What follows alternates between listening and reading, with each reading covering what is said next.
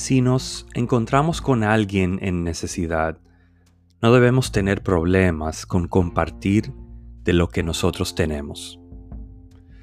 Si tienes dos mantos, regala uno, nos dice Jesús. Dos dividido entre dos es uno. Nos está diciendo que es justo que aquella persona tenga lo mismo que yo. Esto es difícil de hacer, pero es justo porque aún lo que yo tengo no es mío. Es tan fácil pasarnos la vida aferrados a cosas a las cuales llamamos mías. Si aceptamos que Dios desafía esta noción y práctica, nos abre las puertas hacia ser más compasivo.